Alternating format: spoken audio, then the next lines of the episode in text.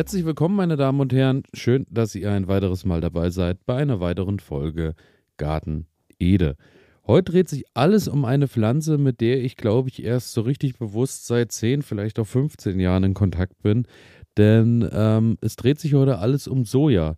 Und Soja habe ich wahrscheinlich, wie viele von euch, äh, durch Sojasprossen in äh, chinesischem Essen genauso wie als ähm, Tofu äh, kennengelernt.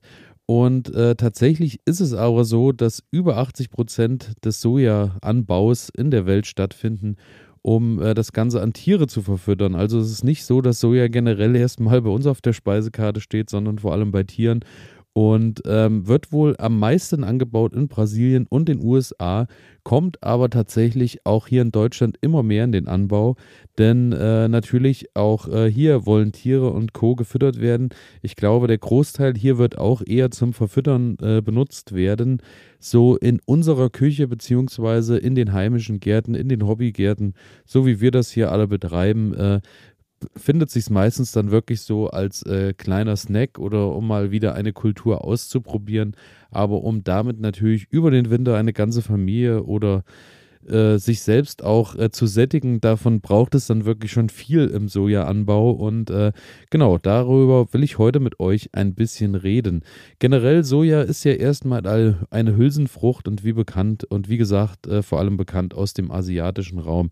Vor allem Japan, Korea und China sind, glaube ich, so ziemlich die Länder, in denen Soja schon lange verzehrt wird. Und ähm, bei uns so rübergeschwappt, glaube ich, vor allem auch durch die vegane und vegetarische Ernährung. Und ähm, ja, da gibt es dann doch viele, äh, viele Produkte mittlerweile, die auf Sojabasis hergestellt werden, beziehungsweise eben auch äh, zu, ähm, zu Fleischalternativprodukten hergestellt werden. Es ist aber tatsächlich auch so, dass äh, in den heimischen Gärten Soja angebaut wird, um das als allabendlichen Snack zu sich zu nehmen. Und das ist wohl etwas, was aus Japan kommt, nämlich die Edamame. Edamame ist äh, eine eigentlich eine Ernteform beim Soja, ähm, wo die Hülse unreif geerntet wird und dann am Ende äh, eigentlich auch unreif verzehrt wird. Aber dazu komme ich gleich auch noch im Verlauf. Ich habe dazu den schönen Satz gefunden, alle Edamame sind Sojabohnen, aber nicht alle Sojabohnen sind Edamame. Denn äh, das ist eine schöne Sache, das wird wohl vor allem in Japan abends gesnackt, denn ähm, es ist, äh, glaube ich, dann auch so, das, wofür sich bei uns dann der Anbau auch lohnt, nämlich als Snack oder als kleiner Bestandteil oder, oder zu Bestandteil in den äh, Lebensmitteln beziehungsweise beim in den Gerichten, die wir kochen. Es ist jetzt nicht unbedingt, äh, dass ihr das Ganze wie Kartoffeln anbauen könnt, um euch da wirklich lange satt von zu halten. Aber ich will es in diesem Jahr einfach mal probieren, denn ich habe schon viel drüber gelesen, viel drüber gehört und dachte, ähm, die Sojabohne soll dann auch in diesem Jahr mal in meinen Garten wandern. Und ähm, Soja erstmal generell ist ja ähm, natürlich an idealen Standard gebunden, beziehungsweise an einen warm, sonnigen und durchlässig wasserspeichernden Boden äh, äh, gebunden, beziehungsweise ist das natürlich dann so das, was wir der Sojabohne bieten müssen. Ich meine, da, wo, wenn wir hören, sie äh, wird vor allem in Brasilien angebaut, dann können wir uns vorstellen, welche Bedürfnisse die Pflanze hat.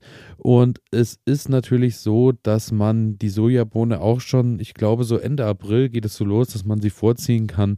Die braucht es natürlich dann dementsprechend auch äh, warm in der Voranzucht. Und ähm, wenn wir jetzt einen warmen Mai gehabt hätten, hätte ich auch deutlich früher schon mit Soja, mit der Aussaat beginnen können. Allerdings ist es in diesem Jahr ja so, dass äh, nachts es dann doch sehr frisch war und auch tagsüber oft nicht so richtig warm geworden ist. Und ähm, die Aussaat soll wirklich dann geschehen bei äh, einer Bodenwärmetemperatur von 12 bis 20 Grad. Also hier sind wir dann wirklich in einem Bereich, dann müsste es schon so sein, wie es jetzt aktuell ist, dass tagsüber schön der Boden erwärmt wird und die Pflanze eben auch keimen kann. Ich bin dann wirklich gespannt, weil äh, man doch auch viel hört, dass äh, viele auch Anfang Mai in wärmeren Regionen bereits beginnen, weil eben die Sojabohne auch eine Kulturzeit von circa äh, 100 Tagen hat. Aber äh, wie bereits erwähnt, ich will das Ganze ja als Snack nutzen abends und dann eben als Edamame und daher werde ich äh, das Ganze auch unreif ernten. Daher hoffe ich mir, dass die äh, Sojabohne dann nicht ganz so lange braucht, bis sie groß wird. Saattiefe drei bis vier Zentimeter ist, äh, denke ich, wie bei jeder anderen Bohne auch recht entspannt.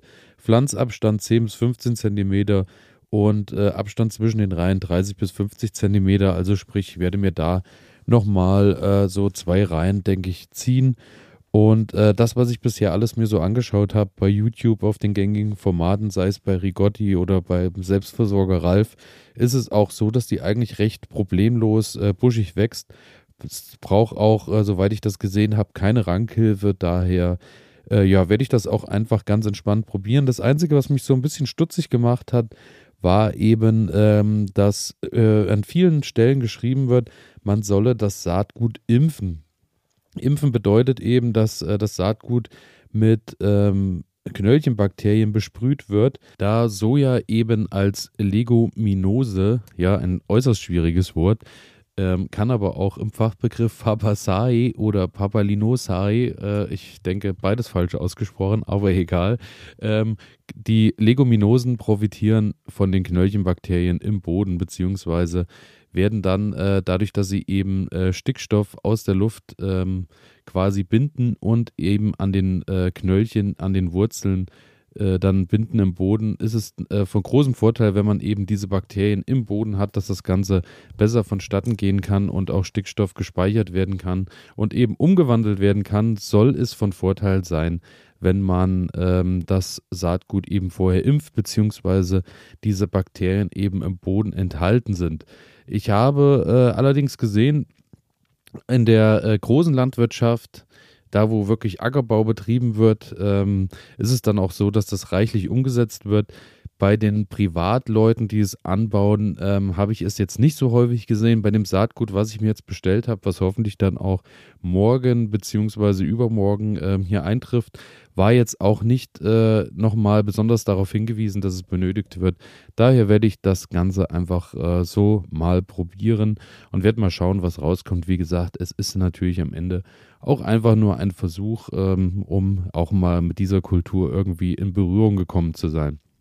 Ähm, Im Anspruch soll äh, die Sojabohne recht gemäßigt sein, braucht vor allem Wasser, äh, wenn sie in die Blüte geht, weil sie sonst die Blüte verliert. Aber ansonsten eben wie die meisten ähm, Hülsenfrüchte eigentlich eine recht entspannte Kultur, die ähm, hoffentlich dann auch am Ende mit etwas Ernte äh, belohnt und ja, wie gesagt, ich werde das Ganze eben anbauen für Edamame. Edamame ist dann am Ende die unreife Bohne, wird geerntet, wenn sie noch richtig schön grün ist und auch noch so ein bisschen haarig. Dann wird das Ganze fünf Minuten in heißem Wasser gekocht mit Hülse.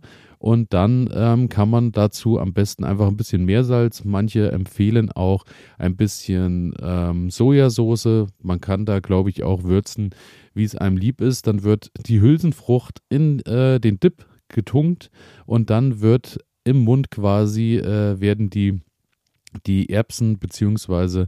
die Böhnchen äh, dann rausgesutschelt aus der Hülse. Und äh, die Hülse an sich kann man gar nicht mitessen. Es ist jetzt nicht wie bei der Zuckerschode, denn die sei wohl recht fasrig. Ähm, Habe ich auch noch nicht probiert. Also ähm, man muss dann schon ähnlich wie bei, bei der Pistazie noch ein bisschen was dafür tun, wenn man abends was isst. Ist vielleicht am Ende auch eine ganz schöne Sache, denn dann ist es nicht so ähm, wie bei anderen äh, Leckereien, dass man äh, direkt einfach nur äh, eine ganze Tüte vernichtet abends vorm Fernsehen, sondern eben so ein bisschen gemächlich hier und da mal äh, sich was rauspackt, beziehungsweise eben Stück für Stück genießt. Ich bin da sehr gespannt drauf und äh, freue mich und hoffe natürlich, dass der Anbau auch noch funktioniert, denn ja, wir sind äh, kurz vor dem Juni und äh, Anfang Juni ist wirklich dann höchste Eisenbahn, dass die Sojabohne eben in den Boden kommt. Ich bin gespannt, ähm, falls ihr natürlich äh, schon Erfahrungen mit Sojabohnen oder dem Anbau von Soja äh, gesammelt habt, dann schreibt mir doch bitte elias.garten-ede.de. Dann ähm, also freue ich mich natürlich, wenn ihr mir vielleicht auch noch Tipps geben könnt und ich die hier natürlich auch wieder verbreiten kann. Genauso wie bei Spotify könnt ihr ja mittlerweile auch kommentieren. Dann schreibt das doch dort gerne in die Kommentare. Und alle Infos und Co. findet ihr natürlich auch in den Shownotes. Und damit bedanke ich mich fürs Zuhören und freue mich natürlich auch, wenn ihr am Freitag dabei seid. Und ähm, ja, bis dahin, bestes Wetter, viel Spaß beim Gießen, würde ich sagen. Ciao.